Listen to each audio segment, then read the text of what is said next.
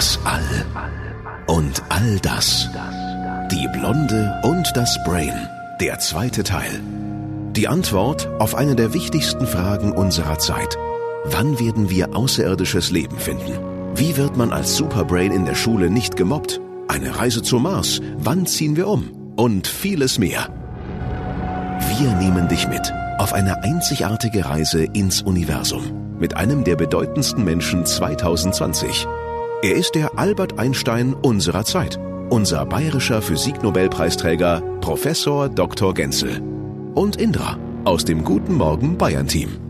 Professor Genzel ist Astrophysiker und Nobelpreisträger, aber kein Mann, der nur hinterm Schreibtisch sitzt. Er kocht für sein Leben gern, er wandert in den Bergen und ist verheiratet mit einer Kinderärztin. Hat zwei Töchter, ist vor kurzem Großvater geworden. Allerdings sind die drei wichtigsten Frauen in seinem Leben auch Forscherinnen, zwei sogar auch Professorinnen. Ganz schön viel Intelligenz für eine Familie. Ich glaube, es liegt auch ein bisschen an den Genen. Wir wollen verstehen, wie das Universum funktioniert, zumindest ein bisschen, und wie man Nobelpreisträger wird. Nehmen Sie uns doch mit auf eine Reise in Ihr Leben, in Ihre Kindheit. Wie sind Sie groß geworden? Sie haben schon gesagt, Ihr Vater war ja auch Physikprofessor, gell? Aber Sie waren auch kein Nerd. Also Sie waren auch gut äh, im Sportunterricht. Ja, nicht nur das. Ich war also äh, 16 Jahre alt. Da war ich der beste deutsche Speerwerfer und bin dann in die Jugendauswahl für die Olympischen Spiele München gekommen. Speer und Diskus. Diskus war nichts, weil ich zu klein bin dafür. Da muss man ja, noch größer sein. Speer ist sehr gut, aber dann ist mir leider der Ellbogen kaputt gegangen. Und ich habe dann natürlich irgendwann mal die Entscheidung treffen müssen, will ich jetzt Physik studieren oder will ich in dem Sinne professionellen Sport machen? Und ja. das war dann schon klar, was ich wollte. Also, dass der Sport da hinten antreten muss. Aber die Motivation, sich durchzubeißen. Ich habe das früher immer Anhassen genannt. Ja, anhassen. Anhassen, ja. Wenn Sie, wenn Sie im Ring stehen und wollen jetzt einen Diskus auf 50 Meter schmeißen, da müssen Sie das Ding hassen. anhassen, ja. Und, und äh, also in dem Sinne, sich da durchzubeißen durch schwere Zeiten und, und dann also das ist ja eine Sache, die man im Sport sehr, sehr gut und ganz normal lernt. In der Wissenschaft braucht man es auch muss ich sagen, weil nicht immer gelingt alles, nicht? Und manchmal hat man auch Probleme oder es gehen Dinge schief oder sie laufen nicht so, wie man es will. Also da muss man durch. Dieses sich durch die Dinge äh, durchkämpfen ist eine ganz wesentliche Sache im Leben, aber auch in der Forschung. Schildern Sie uns noch mal eine Geschichte so aus Ihrer Kindheit. Was für ein Kind waren Sie? Ich glaube nicht sehr angenehm. Ich habe also durchaus äh, meine Temper Tantrums gehabt. Sie ich haben war, Ihre Eltern zum Wahnsinn getrieben. Ich war ein Einzelkind und äh, insoweit meine Mutter hat sich immer sehr um mich gekümmert und ich glaube, nee, ich war nicht nicht immer sehr angenehm. Also, aber na gut, ich war ich war ein, ein relativ guter Schüler und weil ich eben eine Sportskanone war, habe ich dann auch das überlebt. Wenn man dann auch noch gut ist in Sport, hallo? Wie haben denn die Schüler damals auf Sie reagiert?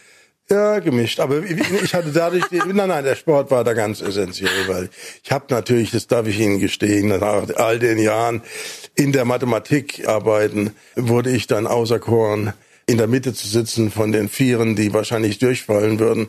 Und dann habe ich die anderen Arbeiten auch gemacht. ja. Was ist ein schwarzes Loch und wie entsteht es? Ich weiß es nicht, nee. Äh, ich weiß nur, dass es alles quasi anzieht, auch Licht. Deswegen ist es schwarzes, also weiter, oder? Nee. Ein schwarzes Loch, man kann sich halt vorstellen wie ja, ein riesen Energiepotenzial. Und ähm, ja, das, das zieht durch seine riesen, riesen Energie quasi andere Sachen an. Das ist wie so ein Bermuda-Dreieck, oder? Du gehst rein und weißt nicht, ob du wiederkommst. ähm, das ist doch, wenn ein Stern stirbt, oder? Dann zieht er sich doch in sich so zusammen und saugt alles ein. Oder nicht? Sie haben mit der Entdeckung des schwarzen Loches in der Milchstraße das erste Mal einen bildlichen Beweis geliefert für Albert Einsteins Relativitätstheorie. Wie lange haben Sie daran gearbeitet? Wie muss man sich das vorstellen? Also wenn ich Sie ein bisschen korrigieren, bildlich würde ich nicht sagen. Ich würde sagen, wir haben Messungen gemacht, mhm. um die Wirkung der Schwerkraft dieses Objekts auf andere Objekte, nämlich Sterne, mhm. so genau zu vermessen über die Jahre.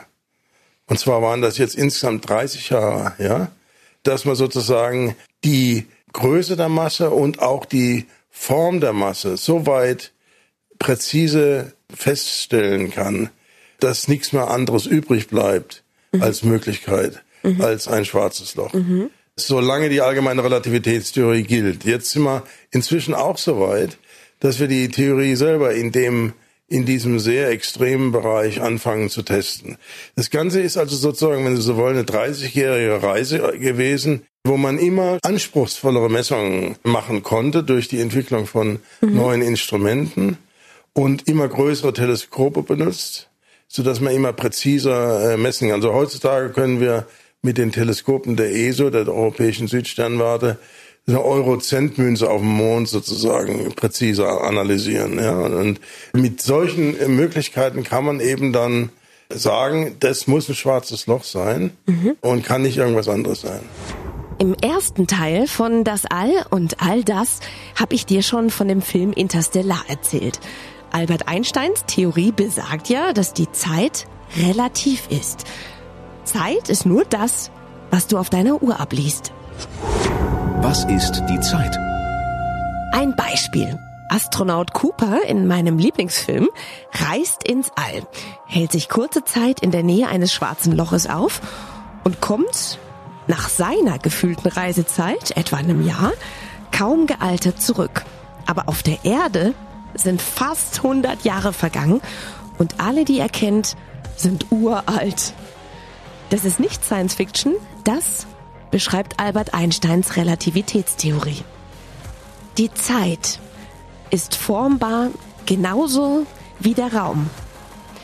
Die Schwerkraft der Himmelskörper krümmt den Raum und die Geschwindigkeit staucht und dehnt ihn. Und die Zeit macht mit. Das ist nur wirklich gar nicht mehr zu verstehen. Je stärker die Schwerkraft ist, also auf einen Körper einwirkt, umso langsamer vergeht die Zeit. Stell dir Folgendes vor. Eine Frau wohnt ganz oben im obersten Stockwerk eines Hochhauses und altert in 80 Jahren 90 Millionstel Sekunden schneller als der Bewohner im Erdgeschoss, weil bei ihm die Erdanziehung etwas größer ist und die Zeit minimal langsamer vergeht. Schon eine Treppenstufe macht einen Unterschied, zumindest rechnerisch. Ganz ehrlich, spätestens hier steige ich aus.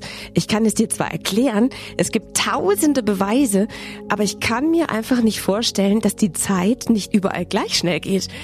Egal wie viel Mühe ich mir gebe, ich krieg das einfach nicht in meine blonde Birne. Menschen tun sich da vielleicht schwer, weil sie ja nichts anderes kennen. Der Mars und Elon Musk. Ziehen wir bald alle um? Wasser auf dem Mars. Können wir da leben? 2008 waren Forscher weltweit aus dem Häusel, weil eine Sonde gefrorenes Wasser auf dem Mars gefunden hat. Und wo Wasser ist, könnte Leben entstehen. Es lohnt sich also, gedanklich mal hinzufliegen und nachzuschauen. Der Mars. Unser nächster Nachbar, 100 Millionen Kilometer entfernt. Wir brauchen ungefähr sechs Monate bis ein Jahr. Je nachdem, wie weit der Marsgrad von uns entfernt ist. Das kriegen wir Lockdown-Profis doch hin, oder? Weil wir das Problem mit dem Treibstoff für die Rückkehr gerade noch nicht lösen können, wird es den ersten bemannten Marsflug voraussichtlich erst 2030 geben. Uns ist das egal, weil wir landen gleich. Der rote Planet. Und du bist geschockt. Auf der Oberfläche eine schier endlose rote Wüste. Mit feinem roten Staub, sodass wir beim Marsspaziergang ständig unsere Visiere reinigen müssen. Sogar der Himmel ist rot. Bei einem Rundflug mit unserem Mini-Ausflugs-X-Fighter, den wir mitgenommen haben, umrunden wir die größten Vulkane, die du jemals gesehen hast bis zu 20 Kilometer hoch. Die größten im Sonnensystem.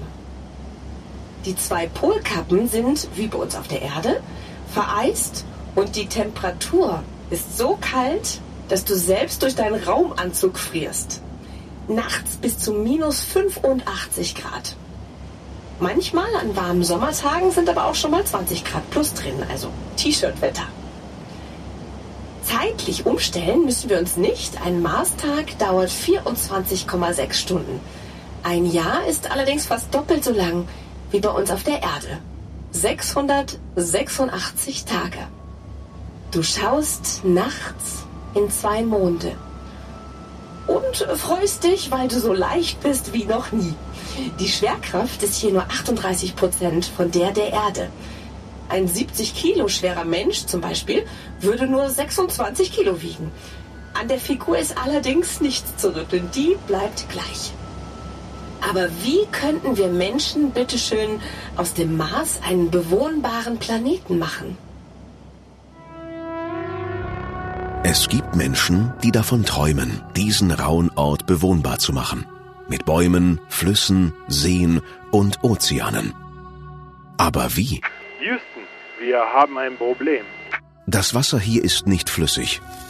Es ist immer gefroren. Wegen der Kälte und der extrem dünnen Luft. Bei Erwärmung würde es sofort gasförmig werden und sich verflüchtigen. Experten glauben aber, dass wir das in den Griff kriegen könnten, indem wir mit Treibhausgasen den Planeten erwärmen. Das dauert allerdings 100 Jahre. Mal angenommen, das mit den Treibhausgasen und der Erwärmung würde klappen, passiert Folgendes. Also zumindest in der Theorie der NASA. Kohlendioxid, also CO2, das sich im Marsboden befindet, würde durch die Wärme gasförmig, die Luft verdichten und den Planeten Mars wie eine Schutzschicht umhüllen also sowas wie eine Daunendecke. Immerhin wären wir dann schon in der Lage, erste Pflanzen wie Flechten zu pflanzen, die leben nämlich von Licht und Kohlendioxid. Und davon haben wir hier eine Menge. 95 Prozent der Luft auf dem Mars besteht aus CO2.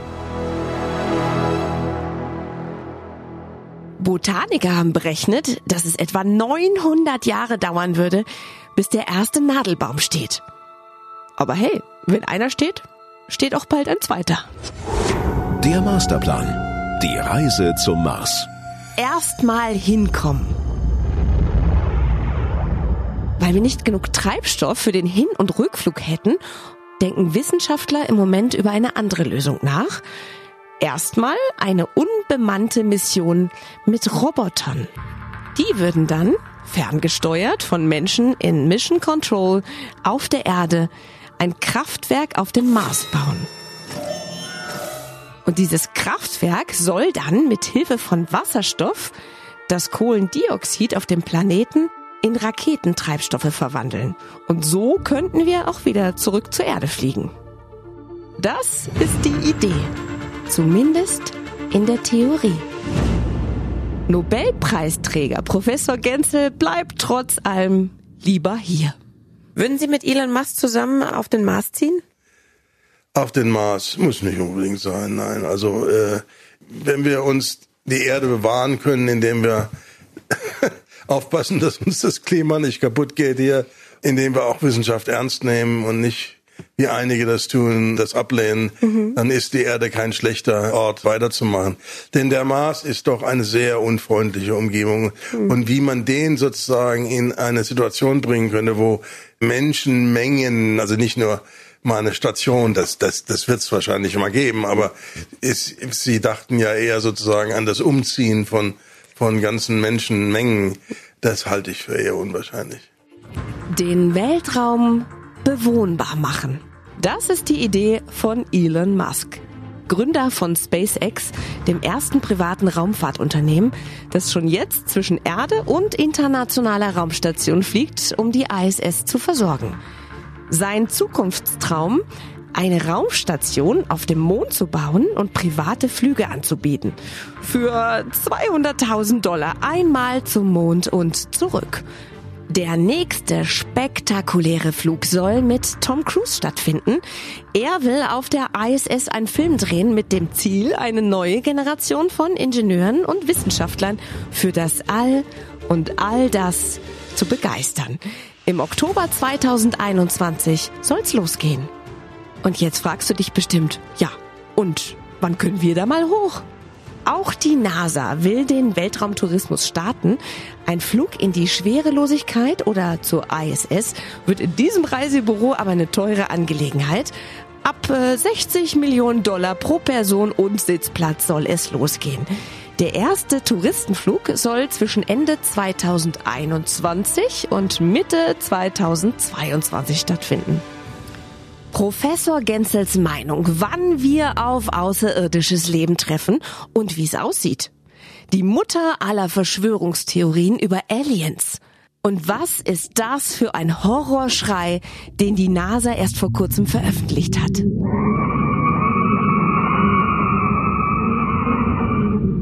Oh, erfährst du im dritten Teil von Das All und all das, die Blonde und das Brain.